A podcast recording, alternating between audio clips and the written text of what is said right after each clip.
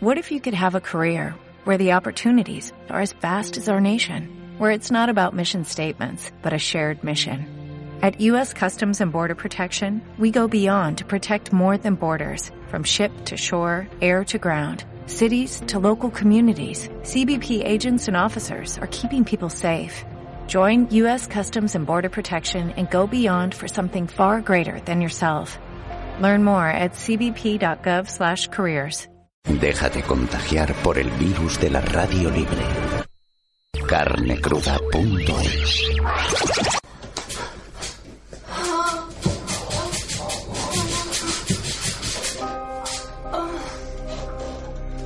¿Os habéis preguntado alguna vez cómo follan las personas que no tienen movilidad corporal? ¿Os habéis preguntado, de hecho, si pueden follar siquiera?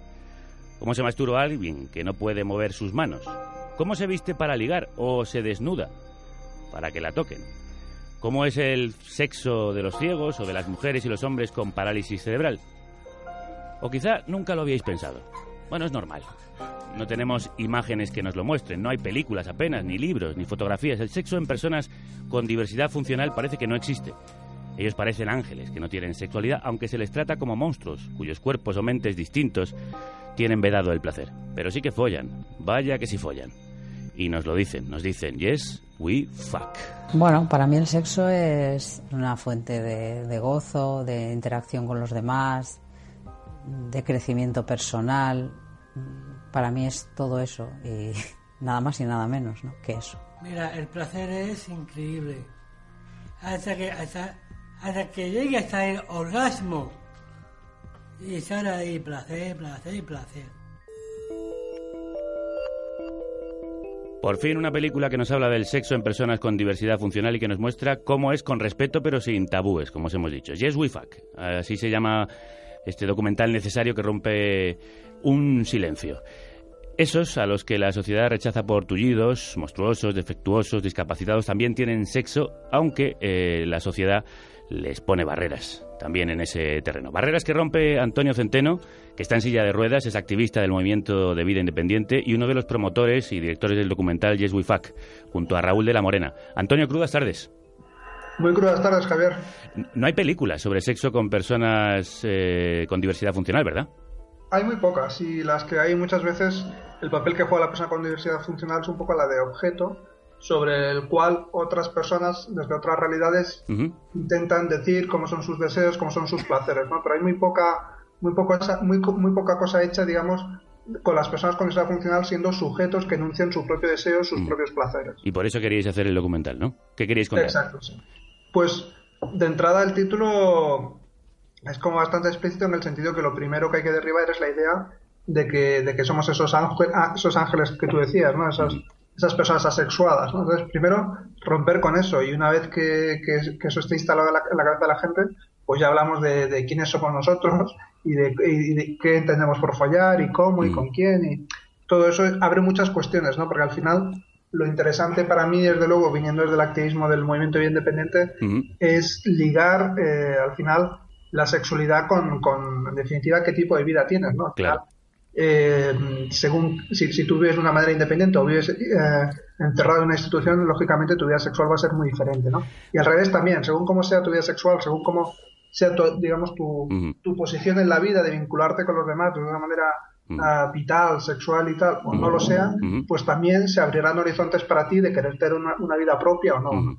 De ese mismo colectivo de vida independiente viene una de las protagonistas del documental, Soledad Arnau, además compañera de Las Ondas, porque dirige y presenta el programa Acuéstate conmigo, que os recomiendo escuchar en iVoox. A mí me entrevistó una vez, por cierto, y muy bien. Sole, crudas tardes. Hola, ¿qué tal? encantado, muy buenas tardes. Encantado de volver a verte. Tengo que contar que Sole no está dentro del estudio, aunque sí está en los estudios Godit, pero precisamente por esas barreras arquitectónicas que impiden el movimiento, para muchas de estas personas su silla no puede entrar en este estudio. La tenemos al otro lado del cristal, pero hay que contar que estas barreras que también se producen en el sexo, ¿verdad, Sole? Hay una especie de barrera para que vosotros no podáis hablar, no podáis disfrutar de esto, ¿no? Por supuesto que sí, pero bueno, es un placer, ¿no? El eh, cómo habéis mm, pues habilitado todo esto, ¿no? Para que yo, vamos, espero que también me habiliten así para para tener sexo. Claro. ¿Qué, es el, foro de, vida independiente? ¿Qué, es lo que hace? ¿Qué pretende? ¿Qué persigue? Pues el Foro de Vida Independiente es una comunidad virtual que nació a mediados de 2001 y bueno, pues eh, de lo que se trata es de luchar eh, desde la plena ciudadanía para que tengamos las mismas oportunidades las personas que tenemos diversidad funcional, todas las diversidades funcionales, ¿vale? Y, bueno, pues como es una comunidad virtual, pues eh, aquí no hay jefes y tampoco hay euros de por medio. Y entre esa independencia que pedís está la independencia para el sexo, que es muy difícil a veces conseguir, por ejemplo. Sí, sí, sí, sí, por supuesto que sí. ¿no? Hay que también eh, trabajar por esta dimensión ¿no? Eh, humana. Porque, porque para eso también necesitáis muchas veces asistencia. De eso hablaremos después más largo y tendido, pero quiero que me vayas avanzando. O sea, que igual la gente no, se, no piensa que tú, por ejemplo, estás en una silla de ruedas, tienes movilidad solo en, en la cabeza y, y mm, el cuello, ¿no? No sé si... Sí, bueno, algo más, algo más. En, intimidad algo más. ¿eh? lo he visto en el documental, ya he visto que sí. Pero efectivamente, claro, yo soy una persona que necesita de manera habitual mm. la figura laboral que se llama asistente personal y entiendo yo también que para mi ámbito sexual mm. Eh, también necesitaría la figura laboral de asistente sexual. Claro, que parece que por ser esto del, sexo, ¿no? que es algo que, que, no entraría, digamos, entre las funciones que debería ser un asistente pagado por la administración, cuando en realidad el sexo forma parte de la vida, igual que comer, vestirse, ir al baño, etcétera. Vamos a seguir hablando después de eso, Sole, pero quiero saludar también a María José, que ha venido con su pareja, José María Rivas. Ellos tienen diversidad intelectual y son también protagonistas del documental. Buenas tardes a los dos. Buenas tardes. Buenas tardes. ¿La gente se extraña de que tengáis pareja y sexo? Eh, eh, sí. Sí. sí. Sí, completamente. ¿Qué os dicen, María José? Pues una de... Bueno, nosotros pertenecemos al Grupo Más, somos de centro ocupacional.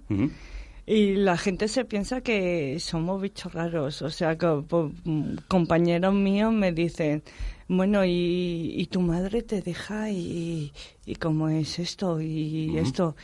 Y, me sorprende porque yo muchas veces, algunas, algunas veces les digo, bueno, y, ¿Cómo te has creído que, que has venido tú en ah. este mundo?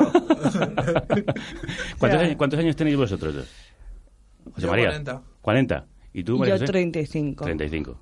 ¿Y esto eh, tenéis que pedir permiso a vuestros padres para estas cosas, no? No, no, a, mi madre, mi madre me dio una educación normal y corriente como mm. una niña normal. Ah. Y, en mi, y en mi casa se ha hablado de todos los temas. María José, si normales no somos ninguno, ¿eh?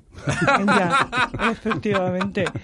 Pero bueno, pero por tener un certificado de minuvalía somos discapacitados. Y, no necesitáis autorización, ¿no? Para... No, para nosotros no. Bueno, esto es precisamente estas barreras y sobre todo estas respuestas a nuestras preguntas. Dime, María José. Pero eso sí, para la sociedad sí que necesitamos autorización. ¿A qué te refieres? Pues para, el, para las excursiones. Ajá para dormir en pareja en una residencia. O sea, no, no hay habitaciones. Claro. No, no hay ningún tipo de habitaciones. Y de hecho, el grupo más y todo esto estamos luchando para que en la, en la residencia podamos dormir, juntos. Para que nos dejen dormir juntos. Hombre, claro que sí. No nos dejan. Que la echas de menos, ¿no? Claro, no. de, hecho, de hecho, nosotros hemos estado yendo en, en, el, en nuestros veranos y íbamos. Claro. Lo que pasa que como, ahora han cogido y han hecho las salidas esas de... Porque ahora van a hacer salidas de parejas y eso, pues nos hemos apuntado y le hemos pedido a nuestros padres permiso con la votación de nuestros padres, lo que está diciendo ella, y evidentemente, pues dormir, dormir juntos. Dejadme que hable también con el resto de invitados, que luego vamos a tener ocasión de preguntaros más. Pero ya estamos viendo que hay muchas barreras que la sociedad pone para que estas personas puedan tener una sexualidad libre. Estamos en una sociedad que considera eh, unos cuerpos más valiosos que otros en base eh, a unas capacidades que se consideran más valiosas que otras, ¿no? Y esas capacidades son simplemente las capacidades productivas. Si eres un cuerpo productivo, eres un cuerpo valioso. Y si no, no. Socialmente no, les interesa que eh, eh, las monstruas, los monstruos y los muestros, o sea, todas las personas que no, que no encajamos, se reproduzcan, ¿no? Yes, we fuck, sí follamos, es el título del documental que es un golpe en la mesa para llamar la atención de la sociedad. ¿Está muy estigmatizado y ocultado, Antonio, el, sexo de diversos? Sí, fuertemente, porque en general, digamos que la, vida de las personas con discapacidad funcional está muy invisibilizada porque estamos apartados de, las corrientes sociales principales, ¿no? Es decir, en la escuela hay, hay, todavía una escuela segregada, una escuela especial, ¿no? Una escuela para negros. Eh, en el mundo laboral, pues aún más excluidos, ¿no? Eh, en, el, en el ámbito del, del ocio, de la cultura, pues hay pues desde las barreras arquitectónicas por todos lados a, las, a, las, barreras de transporte, a la gente que está encerrada en casa o en una institución porque no cuenta con, el apoyo de la asistencia personal para tener una vida propia. Entonces, claro, en el momento en que no hay convivencia, no, no, no eh, digamos, sigue siendo para siempre el otro, ¿no? Ah. Como algo, una especie exótica, ¿no? que se te mira desde, desde esa posición de, la normalidad ¿no? que, que, se auto-otorga pues, el hombre blanco heterosexual de clase media, etc. Mm. Entonces, el otro siempre se ve ¿no? desde, desde esa manera subalterna mm. y, y, desde luego es muy incómodo pensar que, que, ese ser al que estás catalogando como discapacitado mm. sea un ser sexual, ¿no? porque entre otras muchas razones digamos, el papel que te toca en la vida es el de, el de sobrevivir, no el de vivir. Entonces, la sexualidad te coloca en un terreno muy vital y, eso, pues, bueno, con tolerar, eh, tolerarnos, ¿no? Tolerar eh, esa inutilidad que, que, defendemos como derecho, pues eh, eso es un, un cuestionamiento muy, muy, fuerte para, para este sistema productivista, capitalista. Mm, Raúl de la Morena es el otro director del, del documental. Eh, él no es, eh, no tiene diversidad funcional. Y si me interesa, eh, Raúl, crudas tardes. Hola, buenas, ¿qué tal? Conocer, tú que has entrado de fuera a, este universo y que nos lo das a conocer, ¿cuál ha sido tu sensación? con, qué lo, ¿Con qué te has encontrado? Bueno, yo esto em, empieza hace 10 años con, con, otro documental que hice que, que hablaba sobre el foro de vida independiente ¿no? y la vida en residencias y, y, la vida independiente, ¿no? Y, al final era un mensaje que a mí también me interpelaba, ¿no? Porque era hasta qué punto somos libres de decidir por nosotros mismos, ¿no? Y qué condicionantes eh, existen en la sociedad para marcar cómo debe ser tu, tu, tu modo de, de, vivir, ¿no? Y, con las bueno con el colectivo de las personas con diversidad funcional pues eh, se agudizaba se agudizaba mucho más y era mucho más fácil ¿no? llegar al espectador y mostrar esta, estas discriminaciones y esta y esta falta de libertad ¿no? para mm. decidir por nosotros mismos. Eh, esa falta de libertad en la, la vivís muy claramente, Soledad, cada uno de vosotros. Eh, ¿En algún momento de tu vida has vivido la sexualidad como, como una carga, como algo del que, de lo que no querías hablar ni siquiera tú misma? bueno, eh, sí, mm, podríamos decir que sí, ¿no? Porque realmente, bueno, ha sido siempre como un tema eh, que, quedaba al margen y que quedaba de manera secundaria en mi vida, ¿no? Pues porque al final eh, las necesidades mm, muy estrictamente básicas pues no las tienes garantizadas y bueno pues eh, ya esto parece que sea pues algo de segundo orden cuando no lo es, ¿no? Pero sí que lo parece y entonces bueno pues es algo que no piensas mucho en ello, ¿no? Y además hay una demonización por parte de la sociedad de los cuerpos que no siguen la norma, el estereotipo, sobre todo un estereotipo que no seguimos casi ninguno, porque si es el de la televisión o la publicidad, estamos todos fuera. Eh, eh, ¿Se siente uno como una especie de, freak, de monstruo en, la sociedad en la que vivimos? Sí, te sientes eh, como muy extraña, ¿no? En, bueno, pues en, toda esta geografía eh, humana, ¿no? Porque, bueno, pues eh, te hacen sentir así, ¿no? Un poco el, el mensaje que se te transmite es precisamente eso, ¿no? El hecho de que tú por el, mm, pues bueno, por determinadas diferencias, ¿no? Y visibles, pues, eh, bueno, pues estás castigado, ¿no? Y no eres deseable. No eres deseable. Y, tampoco tienes derecho a desear. Ajá. ¿Y cómo descubre uno que sí es deseable y sí puede desear? bueno, pues con, con esfuerzo y mucho cariño con, conmigo misma, ¿no? En este caso, supongo, pero, pero bueno, no te creas, ¿eh? que a mí me ha costado lo mío ¿eh? para, para descubrirme en este ámbito. ¿Y a vosotros, eh, María José, José María, os ha costado descubrir que podíais desear a otro y que podíais ser deseados por, por la otra persona? Sí, también. Sí, también también tenemos sentimientos. Hombre, claro. pero cuesta a veces descubrirlos, ¿no? Porque si a uno le dicen que no los tenga. Sí, pero sobre todo en, en mi caso, yo he tenido otra pareja que no tenía discapacidad y, ah. y, y, lo hacía lo mismo, ¿sabes? O sea, mi madre lo sabía, mi familia lo sabía, pero pero yo viviendo ahora ahora en el mundo de la discapacidad intelectual y estando en un centro ocupacional y estando en una fundación, pues sí que veo mucho tabús que yo creía que antes no lo había, ¿Ah, sí? que no lo había. Como por ejemplo. Por el tabú de, del hecho de, de ir a una residencia de grupo a más y de no poder eh, dormir juntos. Ah, como me y, contabais antes. sí. y Sí, sí, nueve claro. días de vacaciones y yo al director, Y tú con un calentón. efectivamente, Las cosas como son, claro. Nueve días ahí a pan y agua, pues imagínate. efectivamente. A- Antonio, en, en tu caso, eh, tú eres tetrapléjico desde los 13 años que tuviste un accidente. En ese momento estarías en pleno descubrimiento de, de tu cuerpo. ¿Cambió tu accidente todo aquello?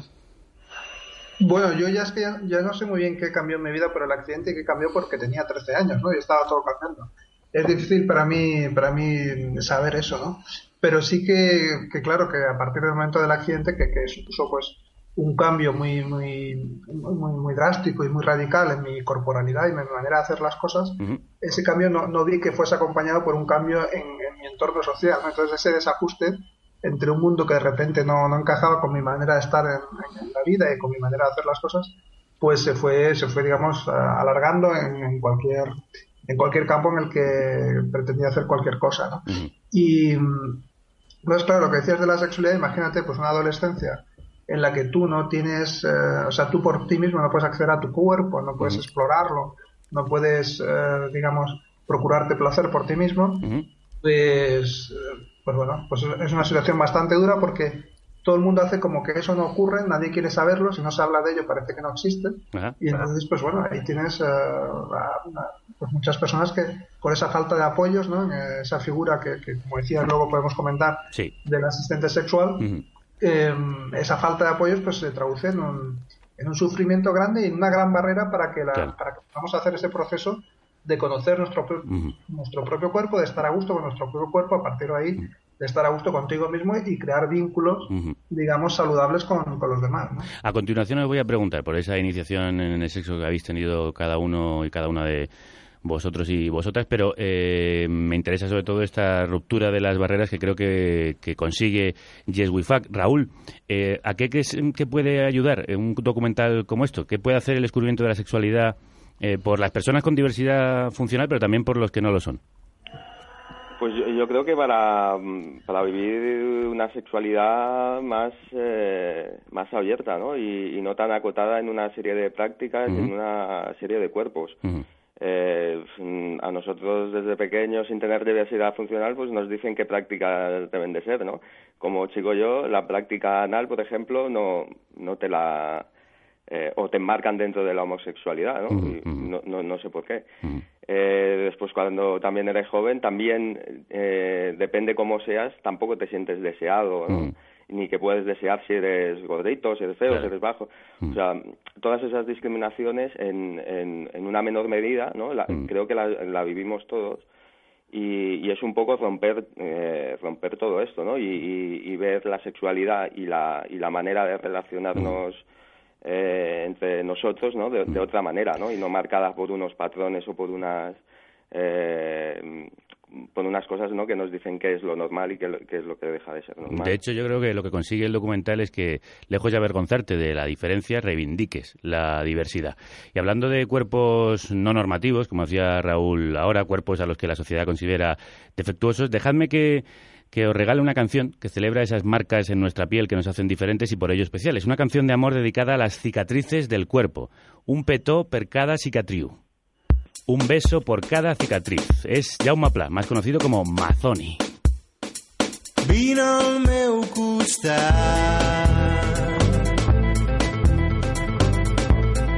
Frena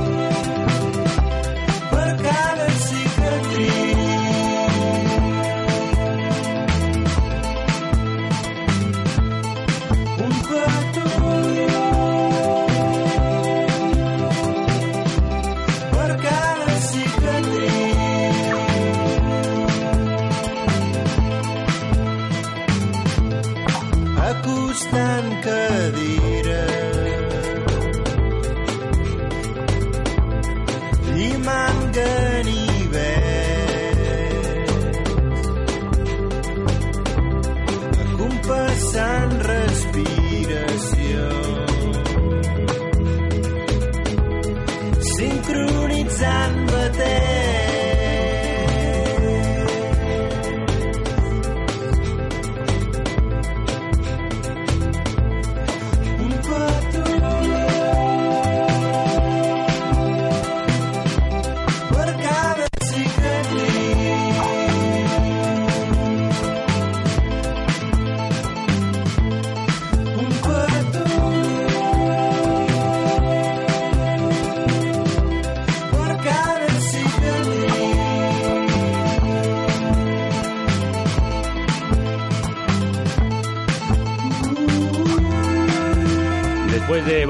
grupos, Jaume Pla decidió dedicarse a su proyecto personal, Mazoni, con Z, con el que cumple ahora 10 años y lo está celebrando con una gira de conciertos especiales en los que repasa su carrera y sobre todo los temas de su último disco, este que suena, Totes les histories que hem viscut, todas las historias que hemos vivido, publicado por su sello de siempre, eh, la muy recomendable disquera catalana Bank Robert. El 17 de mayo próximo, Mazzoni con toda la banda estará en el pati de la Alianza Francesa de Sabadell, tocando canciones como este Petó, Percadas y Catriu. Nosotros seguimos hablando de besos, de caricias, de lametones, de miradas y de otras actividades placenteras que, por supuesto, hacen las personas con diversidad funcional, aunque la sociedad no lo queramos ver y aunque sus propias familias no quieran a veces pensar en ello. Pero sí, ellos también follan. Bueno, la sexualidad de mi hijo, la verdad que desde el primer momento uno la vive con inquietud. Que inquietud porque en muchas ocasiones no sabemos dar respuesta. Y como tampoco ella me ha demostrado de decir, mamá, pues es que yo quiero a fulanito y quiero estar con él, o porque a lo mejor le hubiésemos ayudado en un momento dado a que, pues yo qué sé, que se fuesen por ahí o, o que viniesen a casa. Pero nosotros ella tampoco, tampoco... hemos dado el empujón que había que dar. Esa es la primera barrera, la familiar. Antonio, ¿tú se lo comentaste a tus padres? ¿En algún momento hablaste de esta inquietud con tu familia? No, la verdad es que no. eh, la verdad es que no. Em, las familias yo creo que, que es un tema pues eh, muy difícil, ¿no? Porque digamos que todos los inputs que tienen de su alrededor, de los profesionales, de, pues un poco de la imagen que hay sobre la sexualidad en general, pues todo, todo les, le- les hace ver la sexualidad como un problema, como un peligro, eh, y, y es difícil que se acerquen a eso como una, digamos, como una oportunidad, como una fuente de, de bienestar para, para los hijos, ¿no? Esos padres que escuchábamos a- ahora hace un momento, eh, la madre decía, bueno, es que no, no nos lo ha pedido, ¿no? Y él decía, bueno, tampoco le hemos estimulado, ¿no? A, a- a que vaya por ahí, porque también los hijos con diversidad funcional tampoco piden sesiones de, de fisioterapia o de logoterapia o de lo que sea, y los padres como, como piensan que eso es algo que puede ser bueno para los hijos, pues pues lo promueven, ¿no? Y en cambio la sexualidad nunca se ve como algo a promover para, para mejorar ese bienestar de los hijos. Incluso hay padres que, que pueden decir, que llegan a decir que sus hijos no tienen sexo, ¿no? Sí, sí, eh, o que llegan a, a negarlo, ¿no? Es decir, que eh, a lo largo de hacer el documental, a veces hablando con algún padre, encontramos pues afirmaciones como, pues, bueno, que su, su hijo se tocaba, ah, se tocaba, pero que aquello no era sexual, que era como una especie de espasmo muscular, ¿no? Ajá. Una especie distinto, ¿no? Entonces, Es- hay una negación, hay una negación de la realidad Ujú. muy potente, ¿no? Es, es decir, es algo como que no se quiere ver, no se quiere ver que está ahí. Parece que mientras no, no se nombra, ¿no? Mm, Pues no, existe. Aquí está, mientras hablas, eh, José María, que quiere saludarte y que él se señalaba a sí mismo como a mí me pasó esto, ¿no, José María? Muy buenas, Antonio. Hola, José María. ¿Qué tal? Pues ahí vamos.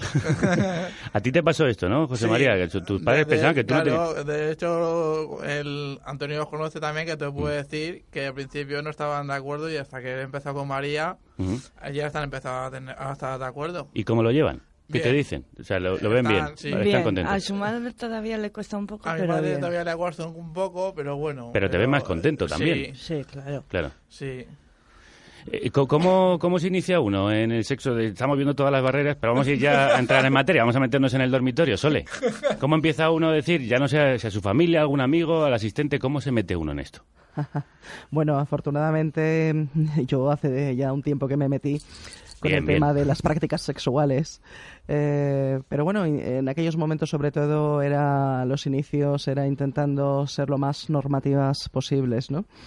Y bueno, pues eh, no sé, yo se ve que con esos encantos de la filosofía y, y tal, pues... Que tú pues has bueno, estudiado, que hay que decirlo. Sí, sí, estudiado, estudiado, aunque no lo parezca. Pero bueno, eh, y nada, y bueno, pues poco a poco, sinceramente, es un proceso yo creo que de maduración muy importante, o al menos así ha sido para mí, ¿no? Porque, como te decía antes, eh, bueno, pues eh, es eh, algo que realmente mm, no, no te lo planteas de manera seria, ya que las necesidades eh, tan básicas, ¿no? Pues eh, no las tienes garantizadas. Entonces, claro, es como decir, bueno, sabes, Eh, si no sé todavía si me voy a poder levantar, acostar, ir a trabajar, estudiar, pues eh, ni muchísimo menos cómo voy a pensar si voy a poder follar. ¿no? Bueno, pero cuando empiezas a pensar en voy a follar, ¿con quién lo haces? Si ¿Tiene que ser con una la ayuda de un asistente? ¿Cómo, cómo, cómo, cómo se da el paso? Cuéntanos, ¿cómo se hace? Bueno, pues eh, en pues eh, la verdad es que eh, como pues como nos gustaría no y como te apetezca. Al final eh, en mi caso cuando cuando follo pues realmente no necesito el asistente sexual pues porque coincide que eh, que la pues que la otra persona no tiene diversidad funcional. Eh, pero pero bueno realmente también podría podría participar pues no sé pues para la preparación no Eh, eh, mía ¿no? Para vestirte, para dejarte en la cama, donde quieras estar. picardías, etcétera, etcétera, yo qué sé, aquí. Y, y bueno, y, y- y claro, pero sí que te digo es una cosa, ¿no? Que si tardé en descubrir el follar, que tardé, lo mío, eh, mucho más he tardado en, eh, en descubrir lo que es el autoerotismo, ¿no? La, la masturbación. La masturbación, perdón, porque, eh, bueno, pues eh, follar quizás, bueno, pues mm, más mal que, que bien, pero quizás sí que tienes todavía la suerte de hacerlo, ¿no? Pero sí que es algo, la masturbación sí que es algo eh, que en mi caso, sí o sí, eh, atraviesa a través de alguna otra persona, que en este caso Claro, la ser. labor tendría que ser de alguien que sea asistente sexual. Eh, deje- déjame que escuchemos un, un momento, un fragmento de una película, no la vuestra, sino una que hizo famoso, no tanto la asistencia sexual como la terapia sexual con una persona con diversidad funcional. Me refiero a Las Sesiones, la película protagonizada por Helen Hunt. Bueno. El dinero está sobre el escritorio. Ya lo veo. Gracias. No ha sido la mejor forma de empezar. Pues no, empezamos otra vez. Por favor. Aunque nuestro objetivo es el sexo, no soy una prostituta. No tienes que pagarme por adelantado. No tengo nada contra las prostitutas, pero es distinto y hablaremos de eso luego. Lo siento, Tengo entendido que eres capaz de alcanzar una erección. pero no por decisión propia. ¿Sabes la cantidad de hombres que darían lo que fuera por una erección natural? ¿Se parece algo la realidad a esta película? Eh, Antonio, mm, Sole. Mm, Bueno, sí, es, um, digamos que es muy significativa la, la historia basada en hechos reales, como un hombre pues que había estudiado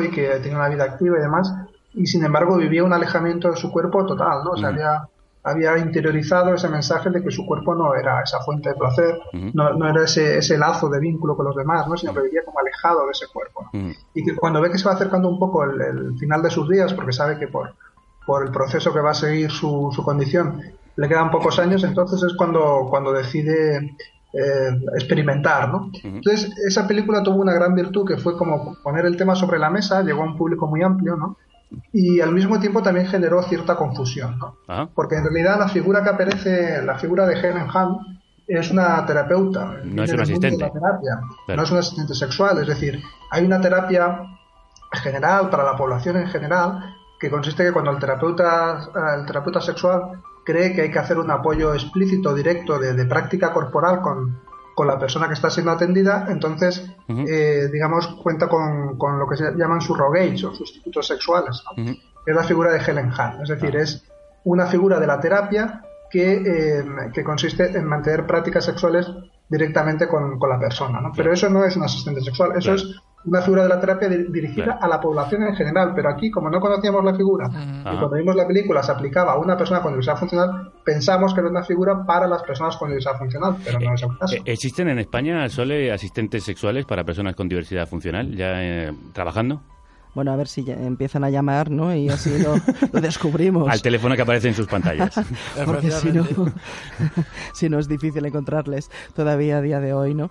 Eh, bueno, pues eh, yo creo que es algo que está en proceso, ¿no? Y es algo que, que se está trabajando en ello.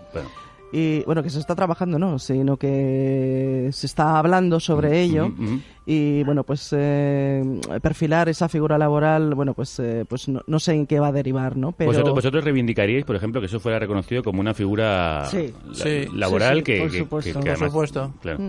Pero yo, yo creo que es importante también, eh, como esa figura está en construcción y aún está como abierto el debate de qué debería ser, pues posicionar muy claramente ¿no? Eh, a, a qué responde la necesidad de una nueva figura. ¿no? Es decir, eh, prostitución ya hay, ¿no? Y, y creo que es una mala idea eh, pensar la asistencia sexual como una especie de prostitución especial para gente especial. Ya hemos dicho antes que las escuelas para negros no nos gustan, ¿no? Pues en el terreno sexual tampoco. Claro. Es decir, yo creo que es una figura que tiene sentido en la medida que es alguien que te da un apoyo para acceder a tu propio cuerpo, para hacerlo, para hacer lo que tú no puedes hacer por ti mismo, pues hacerlo con ese apoyo, igual que el asistente personal, pero en el terreno de la sexualidad. Es decir, cosas que uno hace por sí mismo es explorar su cuerpo, masturbarse, prepararse para estar con otra persona. Entonces, en esas cosas sí darte un apoyo y es para mí esa es la figura del asistente sexual, pero no es alguien con quien tú tienes relaciones sexuales, sino alguien que te ayuda a tener esa relación con tu propio cuerpo, eso incluye masturbarte si no puedes hacerlo por ti mismo, o para relacionarte con otras personas, pero no tener relaciones con el asistente sexual. En realidad es casi como un fantasma que te mueve, ¿no? Que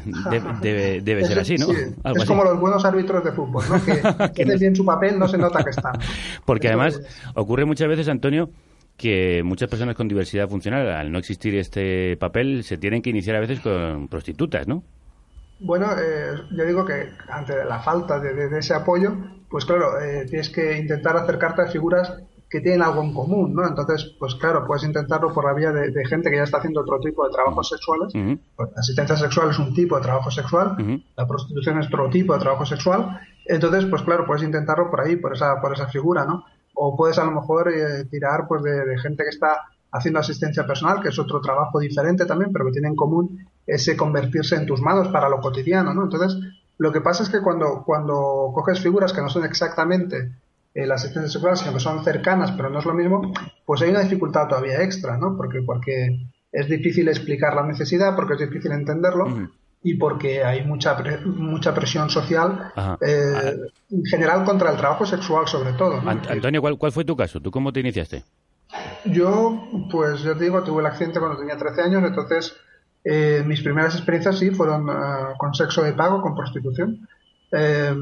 y, y, eso me dio una...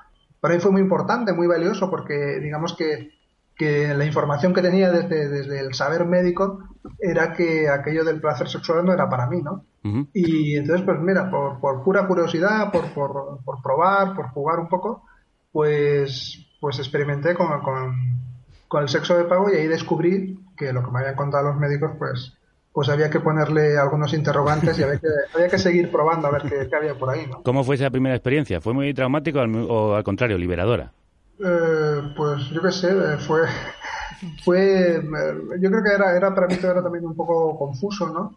Porque, claro, pues digamos como que intentaba seguir, ¿no? La, las pautas de lo que se supone que es el sexo, la sexualidad, y, claro, pues es cierto que ahí pues yo no, no, encajaba, porque yo tengo otra manera de estar en el mundo, tengo otra manera de funcionar, ¿no? Entonces fue un proceso largo, en todo caso, ese arranque con, con el sexo de pago sí que me sirvió como para para ponerlo sobre la mesa y pensar, bueno, esto también es de mi interés. ¿no? Y luego realmente cuando la cosa se fue volviendo más rica y más interesante, fue pues cuando a base de hacer cosas en la vida, de estar en contacto con personas, pues te vas vinculando de muchas maneras y también empezó a, a ser posible vincularse de una manera sexual, ¿no? Pues entonces ahí, ahí digamos que hubo más oportunidades de, de, de jugar, de experimentar y, y yo qué sé, pues no estar eh, intentando seguir un guion, sino que ya te permites como ir escribiendo tu propio guion. Porque además, como muestra la, la película, el, coito no es el centro de, la sexualidad. O sea, hay otras muchas cosas, María José. Sí, existe, sí, efectivamente. Trabajáis también la búsqueda de la caricia, el cuerpo, las sensaciones. La complicidad, el respeto, y... y varias cosas más. Lo que pasa es que yo, yo perdona que te diga, pero yo quería dar las gracias a Jay Wifak, a todos. para, ¿Por qué? Porque para, para los chicos con inteligencia límite, ah. eh, vale que haya muchas discapacidades, pero esta es está en tierra de nadie. Ah. Entonces, gracias a Grupo Amas y gracias a ellos, pues mm, reivindicamos lo que nosotros queremos, lo que nosotros queremos y lo que nosotros creemos. De hecho, lo coloca con mucha valentía en el centro del tablero Yes que es un documental intrépido y no se corta un pelo en mostrar la sexualidad de sus protagonistas desde muchos ángulos, incluso sesiones de sadomaso.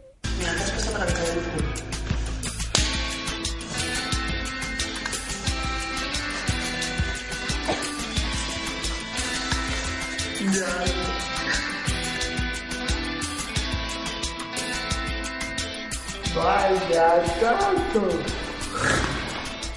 ¿Te gusta? Raúl, que te tengo un poco abandonado porque estás ahí al teléfono, perdóname. Tranquilo, tranquilo. También queríais mostrar que la sexualidad de las personas diversas puede ser atrevida, ¿no? O sea, ni siquiera es normativa, sino que también encima se tiene que se puede salir de la norma y puede arriesgar, ¿no? Sí, es lo, lo que hablábamos de, de las prácticas, ¿no? De, de- de- de experimentar y, y conocer otro tipo de prácticas de las que estamos habituales, ¿no? Y, y Uriol era- es lo que quería, ¿no? En esta historia, pues, eh, experimentar y, conocer cosas nuevas, ¿no? También me acuerdo yo en la conversación que mantuve con Sol en su momento, eh, que, que efectivamente se exploran eh, la sexualidad de los diversos funcionarios, también otros aspectos que quizá en la sexualidad normativa se están olvidando, ¿no? Pues como puede ser más a veces la sensualidad, el eh, echar más tiempo, las caricias, las miradas, el olfato. Totalmente, yo por eso por eso te digo, ¿no? Que, que, que Yes We Fuck es un documental que, que habla de, de la sexualidad de todos, ¿no? Mm. Y, y donde rompe, ¿no? Las prácticas habituales, ¿no? Que, eh, que con caricias o, bueno, otro tipo de prácticas son también normales, no siempre la, la típica, ¿no? Y, y también hablamos del tema del género, ¿no? Mm. Donde donde también ponemos en cuestión género masculino, género femenino, todo este tipo de clasificaciones que continuamente estamos haciendo, ¿no? Mm. Eh, pues intentar romper eso, incluso romper clasificaciones de llamar a alguien con diversidad funcional o Mm. colectivo de discapacitado o colectivo de inmigrantes. ¿No? Al final Claro. eh, somos todos personas. Eh, Sole, eh, evidentemente, claro que somos todos personas. Eh, ¿Las relaciones de personas con diversidad funcional son siempre con otras personas con diversidad funcional o ocurre también, como ha contado antes María José, que puedes tener con una persona que no lo sea? Bueno, eh, ¿Qué es yo lo que, creo- suele, que- lo que suele suceder? Te pregunto. Yo creo que al final eh, tendemos a, a ir a tópicos, ¿no? Tópicos típicos y, bueno, parece ser eh, que las personas con diversidad funcional solamente deberían relacionarse con las personas con diversidad funcional. Eh, y, y, bueno, pues por los patrones estos hegemónicos que, que existen y que son dominantes y que realmente degradan pues la- las diferencias humanas, eh, parece que eso se pudiese interpretar como, como algo negativo, ¿no? Como realmente, bueno, pues eh, que si yo tengo una pareja con diversidad funcional Ah. es un fracaso social para mí, ¿no? De hecho, hay personas eh, que no tienen diversidad que se sienten muy atraídas por las personas con diversidad. Sí, sí, sí. Se le llama devotos, ¿no? Bienvenidos sean y bienvenidas. Por supuesto que sí, ¿no? Pero, pero bueno, eh, siempre está el- este mundo médico y medicalizante, ¿no? Que, que nos recuerda que en esos casos son parafilias, ¿no? También son raros, ¿no? Es como decir, También, que ta- también. también. es una patología lo suyo, ¿no? Por supuesto, pero bueno, bienvenidas sean este tipo de patologías, ¿no? Eh, pero bueno, no sé, de lo que se trata es de, de disfrutar y de, y de compartir, ¿no? Compartir el disfrute y el placer lo hace Soledad Arnau, Sole, en su programa eh, Acuéstate conmigo, vaya invitación. En esta noche de martes seguimos adentrándonos en las sexualidades y corporalidades diferentes, subversivas, aquellas que invitan a la disidencia, a un reclamo de revolución sexual biopolítico, en el que todo el mundo pueda ser protagonista de sus vidas, experiencias, sexualidades o sentires. Poco se puede añadir a lo que acaba de decir Sole. Ya nos queda poco tiempo, así que os voy a pedir para terminar que me contéis cada uno y cada una de vosotros y vosotras qué es lo que más os gusta del sexo, José María. Acércate al micrófono. ¿Qué te gusta a ti del sexo? ¿Qué es para ti el sexo? Da una vergüenza, se está echando la mano a la cara. ¿Quieres que pasemos a la siguiente pregunta? Sí. Bueno, pues que conteste entonces María José, que creo que es más lanzada que tú. Sí. Me parece que aquí en esta relación la que lleva las riendas eres tú, ¿eh? Más o menos. más, más o menos, dice. Para mí el sexo es complicidad y respeto. Mm. Pero complicidad para todos. Pues la complicidad que se ve que tienen estos dos aquí, que estoy yo observándoles muy atentamente y la verdad es que se ve pareja muy unidos. Me alegro mucho de haberos conocido. Igualmente. Muchísimas gracias. Un besazo. Soledad, para ti, ¿qué es el sexo y qué has descubierto gracias a la sexualidad, en la que ya te has eh, integrado absolutamente? Bueno, pues eh, para mí ahora mismo ha sido como el descubrirme a mí misma, ¿no? Pues, eh, pues como, bueno, pues eh, po- se puede ver en el Just We Fuck, pues eh, el, Sí, sí, el disfrutar de mí misma, ¿no? El disfrutar de, de una masturbación y bueno, pues oye, nunca está de más, ¿no? Es un complemento que, que enriquece. Es muy emocionante ver cómo tú misma descubres tu propio cuerpo y lo compartes con los demás con sin pudor, pero con respeto, como hemos dicho en todo momento, que eso es lo que caracteriza a Yes We Fuck. Eh, Antonio, ¿cómo ha recibido eh, el público una película tan atrevida como esta? De momento, la verdad que muy, muy, con mucho entusiasmo, como yo creo que mm, lo que decía Raúl de que, de que el documental acaba hablando en realidad de la sexualidad en general, ¿no? De todo el mundo, porque todo el mundo está un poco harto, ¿no? De que le digan cómo tiene que ser su cuerpo, qué tiene que desear, cómo es el placer, ¿no? Todo el mundo acaba pensando, bueno, a lo mejor es que soy raro, es que debería ser de otra manera, ¿no? y, y entonces, pues, digamos, cuando abres la ventana y dices, bueno, resulta que, que, lo que decías tú también antes, ¿no? Que aquí no hay nadie normal, ¿no? Claro. Que, la normalidad es un terreno que está deshabitado, ¿no? Entonces, yo creo que está llegando, está llegando bien. También es verdad que hasta ahora lo hemos movido más en círculos activistas. En Pues hay, que abrirlo, ¿eh? Sí, sí, esta es, la, esta es la intención. Ahora, pues después de haberlo presentado en Madrid y en Barcelona, vamos a intentar pues que llegue a festivales, eh, a ver si también alguna televisión se interesase y demás. Y bueno, intentar hacer todo ese circuito para, para que llegue al máximo número de gente y lo más variada posible. Raúl, ¿hay alguien que se niegue a ver eh, o que, que se sienta tan incómodo que, que no pueda soportar la realidad que muestra Yes We Fuck?